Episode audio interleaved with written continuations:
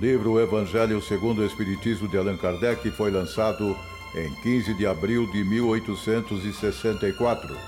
Em sua essência, representa o mais elevado código de conduta ética existente na humanidade, fonte de preceitos morais.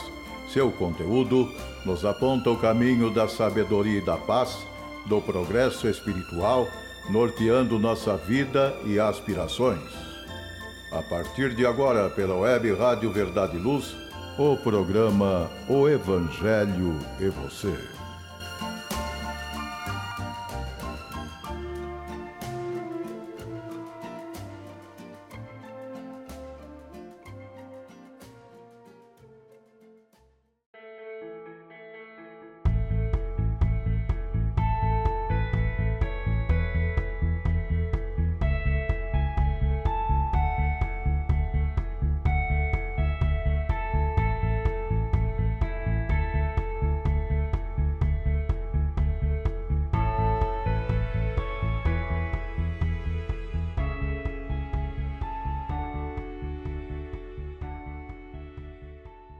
Olá, minha amiga, olá, meu amigo, sejam bem-vindos a mais um programa O Evangelho e Você, aqui através da Web Rádio Verdade e Luz da cidade de Ribeirão Preto. Sejam bem-vindos.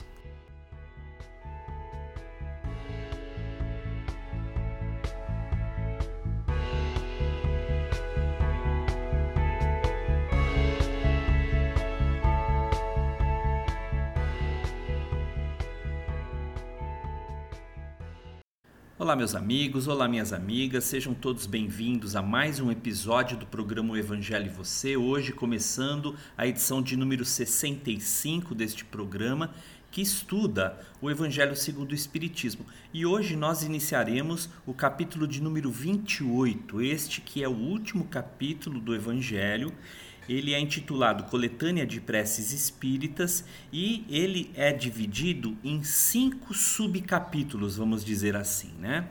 Esses subcapítulos, cada um deles apresenta também, segundo a didática de Allan Kardec, as orientações do corpo de preces ali é, neles estudados. Então, por exemplo, o capítulo, o subcapítulo de número 1, um, ele vai falar sobre as preces gerais. O subcapítulo de número 2, preces por si mesmo. O número 3, preces por outrem. O 4, preces pelos que já não são da terra. E o último, este subitem 5, prece pelos enfermos e os obsidiados. Este capítulo 28 tem ao todo 84 itens. Em cada um deles, de uma forma geral, Kardec vai, vai trazer as preces ali aplicadas e no início destes, destes capítulos ele apresenta também um prefácio.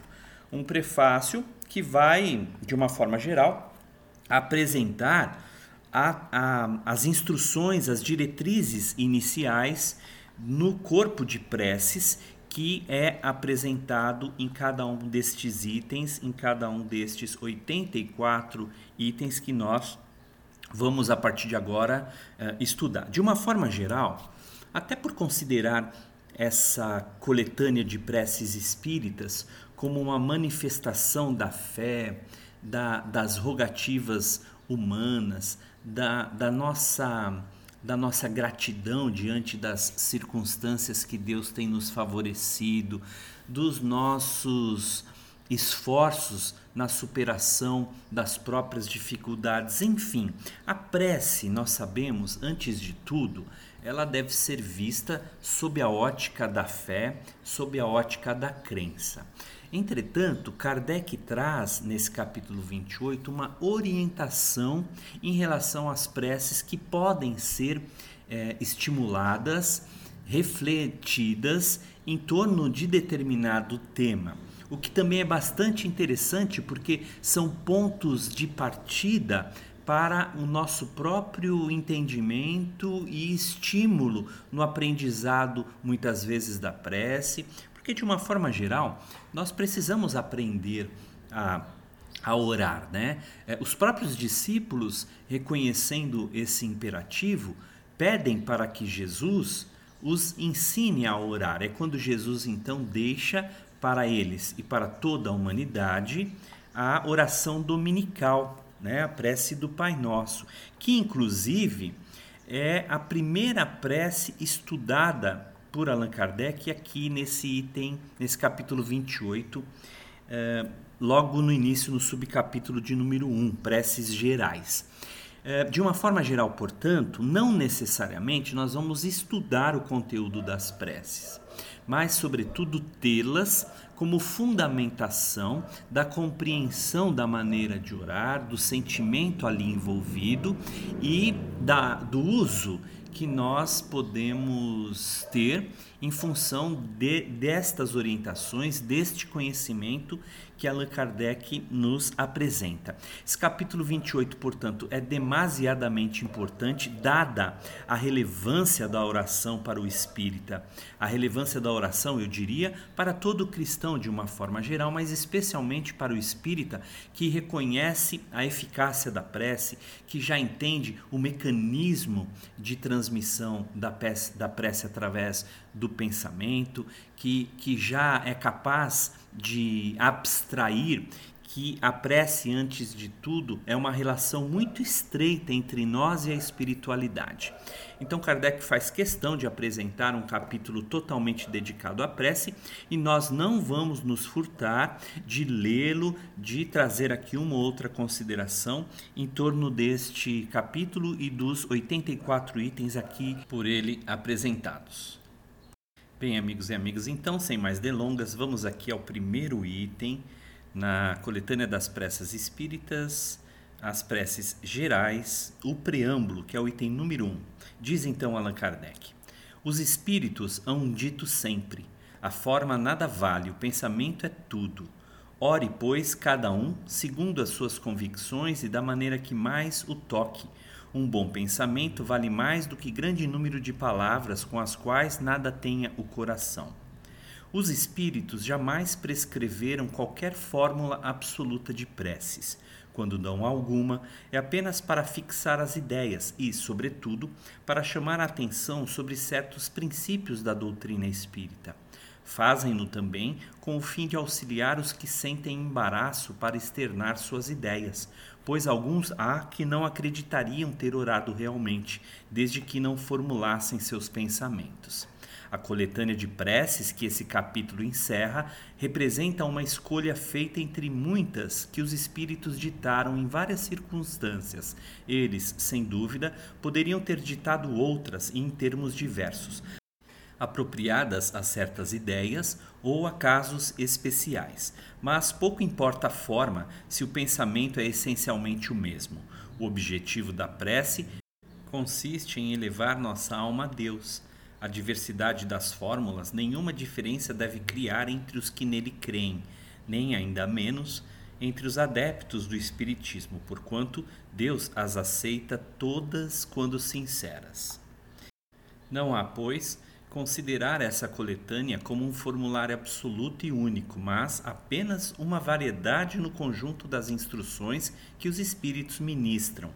É uma aplicação dos princípios da moral evangélica desenvolvidos neste livro, um complemento aos ditados deles relativos aos deveres para com Deus e o próximo, complemento em que são lembrados todos os princípios da doutrina. O Espiritismo reconhece como boas as preces de todos os cultos, quando ditas de coração e não de lábios somente. Nenhuma impõe, nem reprova nenhuma. Deus, segundo ele, é sumamente grande para repelir a voz que lhe suplica ou lhe entoa louvores, porque o faz de um modo e não de outro. Quem quer que lance anátema às preces que não estejam no seu formulário, provará que desconhece a grandeza de Deus. Crer que Deus se atenha a uma fórmula é emprestar-lhe a pequenez e as paixões da humanidade. Continua então Allan Kardec.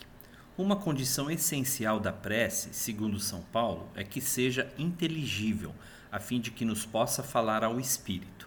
Para isso, Não basta seja dita numa língua que aquele que ora compreenda. Há preces em língua vulgar que não dizem ao pensamento muito mais do que se fossem proferidas em língua estrangeira e que, por isso mesmo, não chegam ao coração. As raras ideias que elas contêm ficam, as mais das vezes, abafadas pela superabundância das palavras e pelo misticismo da linguagem qualidade principal da prece é ser clara, simples e concisa, sem fraseologia inútil, nem luxo de epítetos, que são meros adornos de lantejoulas. Cada palavra deve ter alcance próprio, despertar uma ideia, pôr em vibração uma fibra da alma. Numa palavra, deve fazer refletir. Somente sob essa condição pode a prece alcançar o seu objetivo. De outro modo, ela não passa de ruído. Entretanto, notai com que ar distraído e com que volubilidade elas são ditas na maioria dos casos. Vêem-se lábios a mover-se, mas, pela expressão da fisionomia, pelo som mesmo da voz, verifica-se que ali apenas há um ato maquinal puramente exterior, ao qual se conserva indiferente a alma. Estão divididas em cinco categorias as preces constantes nesta coletânea: preces gerais, preces por si mesmo, preces pelos vivos, preces pelos mortos e preces especiais pelos enfermos e obsidiados com o propósito de chamar de maneira especial a atenção sobre o objeto de cada prece e de lhe tornar mais compreensível o alcance, vão todas precedidas de uma instrução preliminar, de uma espécie de exposição de motivos sob o título de prefácio. Bem, amigos e amigas, nós vemos o cuidado que Allan Kardec também desenvolve nesse capítulo em explicar todo o seu programa didático, todas as suas orientações que serão desenvolvidas dentre este capítulo de número 28, as cinco subdivisões, os cinco subcapítulos que, que Kardec intitula como cinco categorias, né? as categorias de preces aqui que ele desenvolve, amigos e amigas. Bom, nós vamos então começar com a oração dominical, que já logo nesse item número 2 é o prefácio que seria então essa instrução preliminar que Kardec vai considerar em torno de cada um, tá certo? Então vamos já ver aqui as orientações de Kardec nesse item 2, no prefácio da oração dominical, para darmos continuidade às nossas considerações, ao nosso estudo, à nossa leitura deste capítulo 28. Prefácio. Os espíritos recomendaram que, encabeçando esta coletânea, puséssemos a oração dominical não somente como prece, mas também como símbolo. De todas as preces, é aqui eles colocam em primeiro lugar, seja porque procede do próprio Jesus, seja porque pode suprir a todas, conforme os pensamentos que se lhe conjuguem. É o mais perfeito modelo de concisão, verdadeira obra-prima de sublimidade na sua simplicidade. Com efeito, sob a mais singela forma, ela resume todos os deveres do homem para com Deus, para consigo mesmo e para com o próximo. Ela encerra uma profissão de fé, um ato de adoração e de submissão, o pedido das coisas necessárias à vida e o princípio da caridade. Quem a diga em intenção de alguém, pede para este o que pediria para si. Contudo, em virtude mesmo da sua brevidade, o sentido profundo que encerram as poucas palavras de que ela se compõe escapa à maioria das pessoas. Daí vem o dizerem-na, geralmente, sem que os pensamentos se detenham sobre as aplicações de cada uma de suas partes. Dizem-na como uma fórmula cuja eficácia se ache condicionada ao número de vezes que seja repetida. Ora, quase sempre esse é um dos números cabalísticos, 3, 7 ou 9, tomados à antiga crença supersticiosa na virtude dos números e de uso nas operações da magia. Para preencher o que divago a concisão desta prece deixa na mente, a cada uma de suas proposições, aditamos, aconselhado pelos espíritos e com assistência deles, um comentário que lhes desenvolve o sentido e mostra as aplicações. Conforme as circunstâncias e o tempo disponível, pode-se, portanto, dizer a oração dominical simples ou desenvolvida. O item número 3, agora Allan Kardec começa a explicar, a estudar, a fazer as suas considerações em torno de cada trecho contido na prece dominical, na prece do Pai Nosso. Então vamos iniciar aqui o item número 3. Kardec vai anotar: Pai nosso que estás no céu, santificado seja o teu nome. Cremos em ti, Senhor, porque tudo revela o teu poder e a tua bondade. A harmonia do universo dá testemunho de uma sabedoria de uma prudência e de uma previdência que ultrapassam todas as faculdades humanas. Em todas as obras da criação, desde o raminho de erva minúscula e o pequenino inseto, até os astros que se movem no espaço, o nome se acha inscrito de um ser soberanamente grande e sábio. Por toda a parte se nos depara a prova de paternal solicitude Cego, portanto, é aquele que te não reconhece nas tuas obras, orgulhoso aquele que te não glorifica e ingrato aquele que te não rende graças. Venha o teu reino. Senhor, deste aos homens leis plenas de sabedoria e que lhes dariam a felicidade se eles as cumprissem. Com essas leis, fariam reinar entre si a paz e a justiça e mutuamente se auxiliariam, em vez de se maltratarem como o fazem. O forte sustentaria o fraco, em vez de o esmagar. Evitados seriam os males que se geram dos excessos e dos abusos. Todas as misérias deste mundo provêm da violação de tuas leis, porquanto nenhuma infração delas deixa de ocasionar fatais consequências. Deste ao bruto o instinto, que lhe traça o limite do necessário e ele maquinalmente se conforma. Ao homem, no entanto, além desse instinto, deste a inteligência e a razão. Também lhe deste a liberdade de cumprir ou infringir aquelas das tuas leis que pessoalmente lhe concernem, isto é, a liberdade de escolher entre o bem e o mal, a fim de que tenha o mérito e a responsabilidade das suas ações. Ninguém pode pretestar ignorância das tuas leis, pois, com paternal previdência, quiseste que elas se gravassem na consciência de cada um, sem distinção de cultos nem de nações. Se as violam, é porque as desprezam. Dia virá em que, segundo a tua promessa, todos as praticarão. Desaparecido terá então a incredulidade todos te reconhecerão por soberano Senhor de todas as coisas, e o reinado das tuas leis será o teu reino na terra. Digna-te, Senhor, de apressar-lhe o advento, outorgando aos homens a luz necessária que os conduza ao caminho da verdade. Faça-se a tua vontade, assim na terra como no céu. Se a submissão é um dever do filho para com o pai, do inferior para com o seu superior, quão maior não deve ser a da criatura para com o seu Criador. Fazer a tua vontade, Senhor, é observar as tuas leis e submeter-se sem queixumes aos teus decretos divinos. O homem a ela se submeterá quando compreender que és a fonte de toda a sabedoria e que sem ti ele nada pode. Fará então a tua vontade na terra, como os eleitos a fazem no céu. Dá-nos o pão de cada dia. Dá-nos o alimento indispensável à sustentação das forças do corpo, mas dá-nos também o alimento espiritual para o desenvolvimento do nosso espírito. O bruto encontra a sua pastagem, o homem, porém, deve o sustento à sua própria atividade e aos recursos de sua inteligência, porque o criaste livre.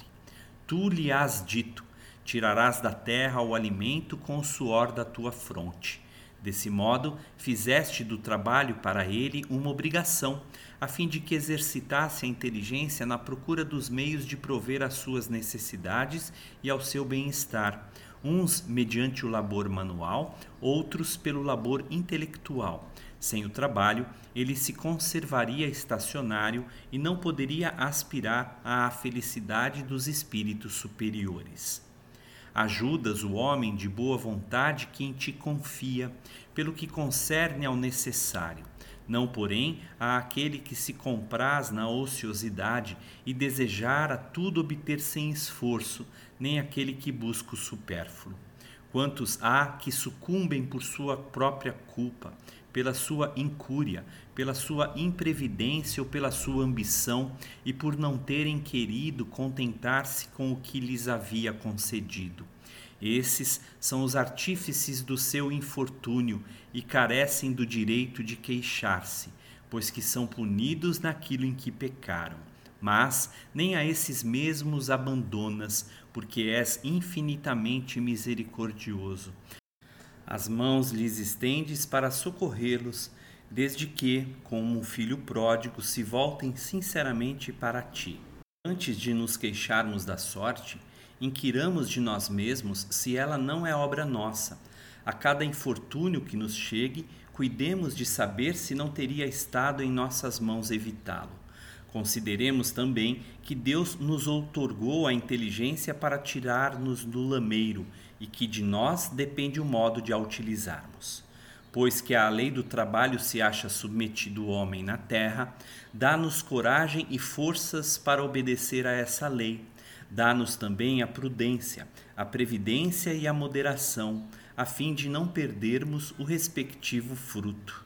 Dá-nos, pois, Senhor, o pão de cada dia, isto é, os meios de adquirirmos pelo trabalho as coisas necessárias à vida, porquanto ninguém tem o direito de reclamar o supérfluo. Se trabalhar nos é impossível, à tua divina providência nos confiamos se está nos seus desígnios experimentar-nos pelas mais duras provações, malgrado aos nossos esforços, aceitamo-las como justa expiação das faltas que tenhamos cometido nesta existência ou noutra anterior, porquanto é justo. Sabemos que não há penas imerecidas e que jamais castigas sem causa. Preserva-nos, ó meu Deus, de invejar os que possuem o que não temos, nem mesmo os que dispõem do supérfluo, ao passo que a nós nos falta o necessário. Perdoa-lhes se esquecem a lei de caridade e de amor do próximo que lhe ensinaste. Afasta igualmente do nosso espírito a ideia de negar a tua justiça ao notarmos a prosperidade do mal e a desdita que por vezes cai sobre o homem de bem. Já sabemos, graças às novas luzes que te aprouve conceder-nos, que a tua justiça se cumpre sempre e a ninguém excetua, que a prosperidade material do mal é efêmera, quanto a sua existência corpórea e que experimentará terríveis reveses, ao passo que eterno será o júbilo daquele que sofre resignado. Bem, amigos, rapidinho, antes de continuarmos, eu vou aqui trazer os nossos apoiadores publicitários e depois continuamos então com a leitura destas considerações, dessas relevantes, destas importantíssimas considerações que Kardec traz em torno da oração do Pai Nosso, da oração dominical. Até daqui a pouco então, amigos e amigas. Verdade e luz. Eu sou Basílio, aos amigos ouvintes, é, quero deixar o meu convite para que ouça todos os dias, às 8 e às 21 horas, o programa Verdade e Luz.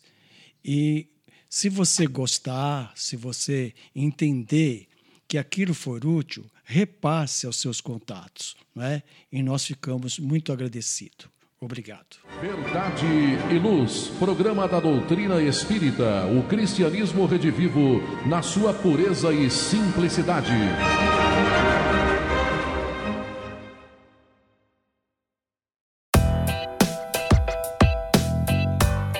Chegou a hora de fazer ou renovar seu seguro?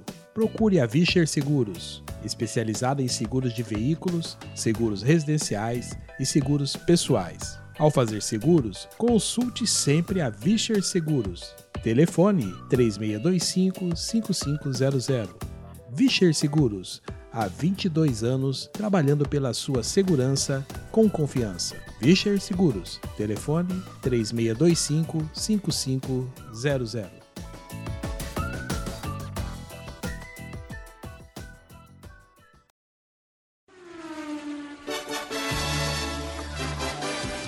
Jet Power Autopeças. Há 15 anos no ramo de peças automotivas e especializada em injeção eletrônica e ignição. Agora, para atender melhor seus clientes, completou seu pacote com peças de freio, suspensão e motor, carros nacionais e importados. Consulte nossos preços pelo site www.injetpower.com.br ou entre em contato com nossa loja física. Jet Power Autopeças, Rua Franco da Rocha, 634, Vila Virgínia. Fone WhatsApp 16 39190791.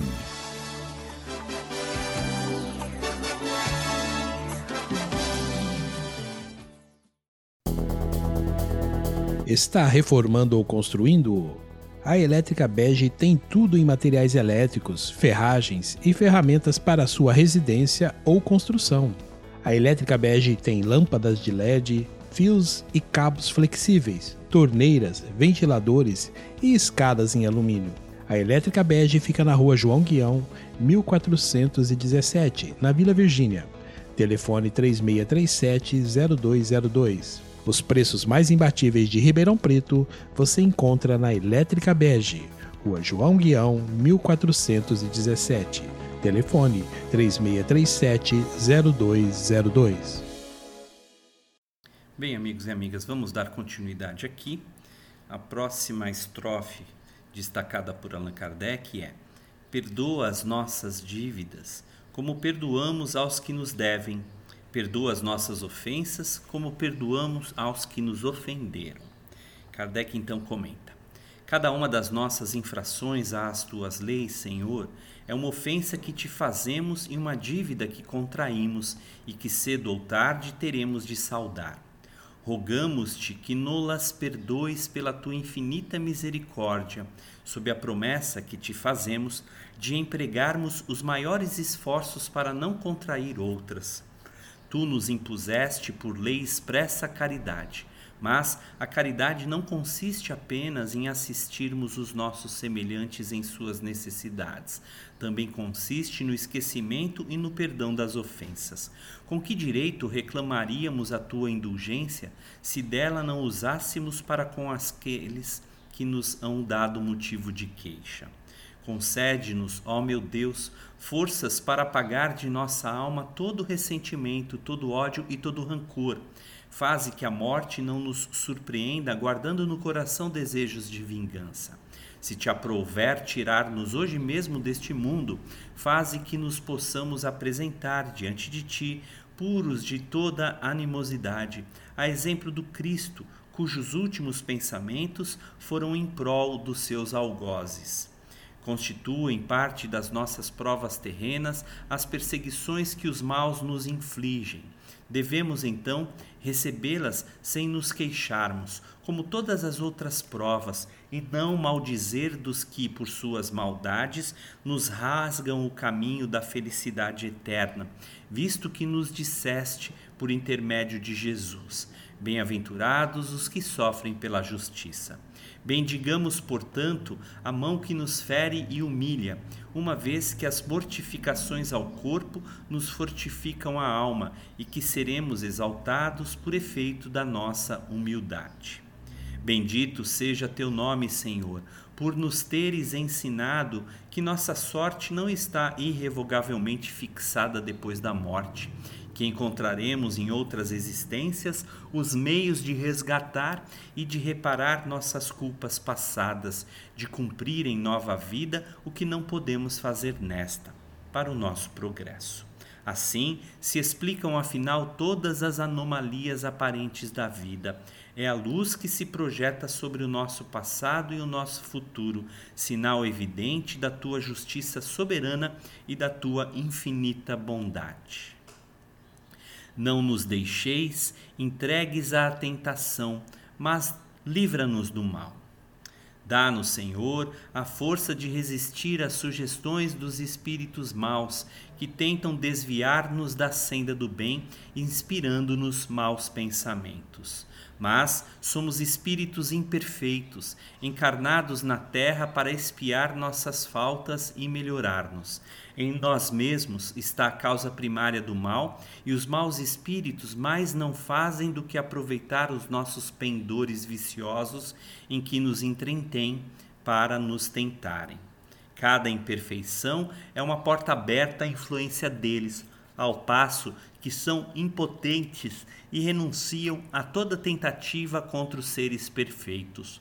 É inútil tudo que possamos fazer para afastá-los, se não lhes opusermos decidida e inabalável vontade de permanecer no bem e absoluta renunciação ao mal. Contra nós mesmos, pois, é que precisamos dirigir os nossos esforços, e, se o fizermos, os maus espíritos naturalmente se afastarão, porquanto o mal é que os atrai, ao passo que o bem os repele. Senhor, Ampara-nos em nossa fraqueza. Inspira-nos pelos nossos anjos guardiães e pelos bons espíritos a vontade de nos corrigirmos de todas as imperfeições, a fim de obstarmos aos espíritos maus o acesso à nossa alma. O mal não é obra tua, Senhor, porquanto o manancial de todo o bem nada de mal pode gerar. Somos nós mesmos que criamos o mal, infringindo as tuas leis e fazendo mau uso da liberdade que nos outorgaste. Quando os homens as cumprirmos, o mal desaparecerá da terra, como já desapareceu de mundos mais adiantados que o nosso. O mal não constitui para ninguém uma necessidade fatal e só aparece irresistível aos que nele se comprazem. Desde que temos vontade para fazê-lo, também podemos ter a de praticar o bem, pelo que, ó meu Deus, pedimos a tua assistência e a dos espíritos bons, a fim de resistirmos à tentação. Assim seja. Praza-te, Senhor, que os nossos desejos se efetivem, mas curvamo-nos perante a tua sabedoria infinita que em todas as coisas que nos escapam à compreensão se faça a tua santa vontade e não a nossa, pois somente queres o nosso bem e melhor do que nós sabes o que nos convém. Dirigimos-te esta prece, Senhor, por nós mesmos e também por todas as almas sofredoras, encarnadas e desencarnadas, pelos nossos amigos e inimigos, por todos os que solicitem a nossa assistência. Para todos suplicamos a tua misericórdia e a tua bênção. Como vimos então aqui, amigos e amigas, Kardec vai trazer importantes considerações em torno da oração dominical. Uh, daqui para frente, quando nós já vamos adentrar, por exemplo, na próxima, nos próximos itens, que, por exemplo, no item número 4, início destas considerações em torno das reuniões espíritas, uh, invariavelmente, nas preces, Kardec dá a possibilidade de incluirmos nessas preces o nome ou os nomes de pessoas a quem essas preces se destinam. Então, para apenas para uma questão assim mais uh, pedagógica, nós vamos fazer uma pequena pausa quando eh, Kardec fizer essa referência, né? Por exemplo, bendito seja fulano de tal, né? Neste caso, nós só vamos dizer bendito seja uma pequena pausa. Essa pausa pode ser entendida, portanto, a partir de agora, como um espaço para a inclusão de um nome ou de, de alguns nomes que gostaríamos então de incluir na prece, tá certo? Então vamos aqui já para o item número 4. O item número 4 é uma passagem encontrada no Evangelho de Mateus, no capítulo 18, o versículo 20, e diz o seguinte: Onde quer que se encontrem duas ou três pessoas reunidas em meu nome, eu com elas estarei. O item de número 5 já é o prefácio aqui dessa sessão Reuniões Espíritas. Diz então, vamos ver. Estarem reunidas em nome de Jesus duas, três ou mais pessoas não quer dizer que basta se achem materialmente juntas. É preciso que o estejam espiritualmente, em comunhão de intentos e de ideias, para o bem. Jesus, então, ou os espíritos puros que o representam, se encontrarão na Assembleia. O Espiritismo nos faz compreender como podem os espíritos estar entre nós. Eles aí estão com seu corpo fluídico ou espiritual e sob a aparência que nos levaria a reconhecê-los se eles se tornassem visíveis. Quanto mais elevados são na hierarquia espiritual, tanto maior é neles o poder de irradiação. É assim que possuem o dom da ubiquidade e que podem estar simultaneamente em muitos lugares, bastando para isso que envie a cada um destes lugares um raio de suas mentes. Dizendo as palavras acima transcritas, quis Jesus revelar o efeito da união e da fraternidade. O que o atrai não é o maior ou o menor número de pessoas que se reúnam, pois, em vez de duas ou três. Houvera ele podido dizer dez ou vinte, mas o sentimento de caridade que reciprocamente as anime. Ora, para isso basta que elas sejam duas. Contudo, se essas duas pessoas oram cada uma para o seu lado, embora dirigindo-se ambas a Jesus, não há entre elas comunhão de pensamentos, sobretudo se ali não estão sob o influxo de um sentimento de mútua benevolência. Se elas se olham com prevenção, com ódio, inveja ou ciúme, as correntes fluídicas de seus pensamentos longe de se conjugarem por um comum impulso de simpatia, repelem-se. Nesse caso, não estarão reunidas em nome de Jesus. Jesus não é senão o pretexto da reunião e não o verdadeiro móvel. Isso não significa que ele se mostre surdo ao que lhe diga uma única pessoa, e se ele não disse: Atenderei a todo aquele que me chamar, é que antes de tudo exige o amor do próximo e desse amor mais provas podem dar-se quando são muitos os que exoram, com exclusão de todo sentimento pessoal e não um apenas. Segue-se que, se numa assembleia numerosa somente duas ou três pessoas se unem de coração pelo sentimento de verdadeira caridade, enquanto as outras se isolam e se concentram em pensamentos egoísticos ou mundanos, ele estará com as primeiras e não com as outras. Não é, pois, a simultaneidade das palavras, dos cânticos ou dos atos exteriores que constitui a reunião em nome de Jesus, mas a comunhão de pensamentos, em concordância com o espírito de caridade que ele personifica. Tal o caráter de que devem revestir-se as reuniões espíritas sérias, aquelas em que, sinceramente, se deseja o concurso dos bons espíritos. Vamos então à prece. Para o começo da reunião. Ao Senhor Deus onipotente, suplicamos que envie para nos assistirem espíritos bons, que afaste os que nos possam induzir em erro e nos conceda a luz necessária para distinguirmos da impostura a verdade. Afasta igualmente, Senhor, os espíritos malfazejos, encarnados e desencarnados, que tentem lançar entre nós a discórdia e desviar-nos da caridade e do amor ao próximo. Se procurarem alguns deles introduzir-se aqui, faze não achem acesso no coração de nenhum de nós.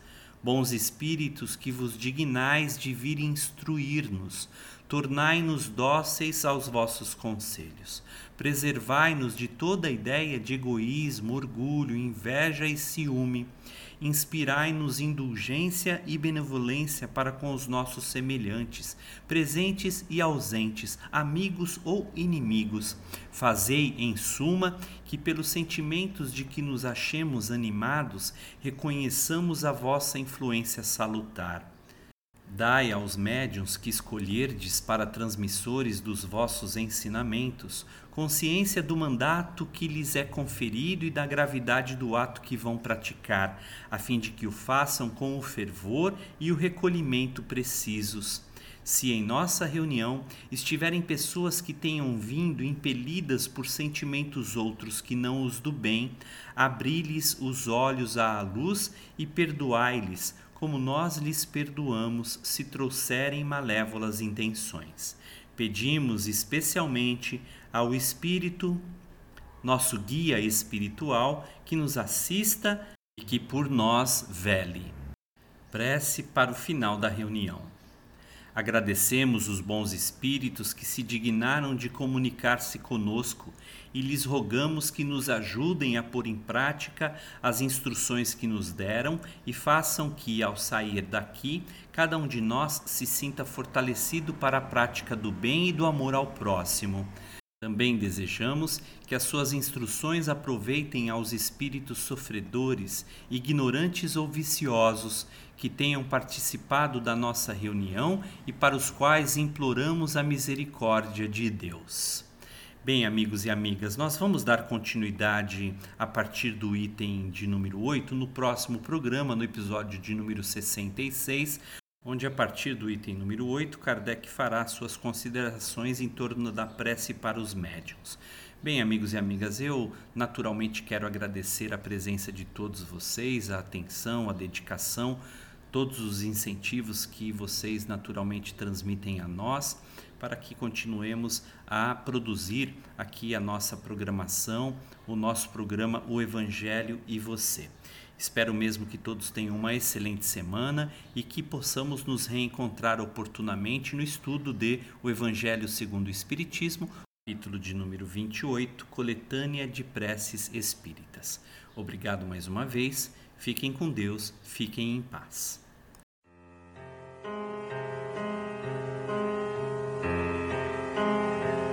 Você acompanhou pela web Rádio Verdade Luz mais um programa de estudos e divulgação da doutrina espírita. Fique ligado na nossa programação.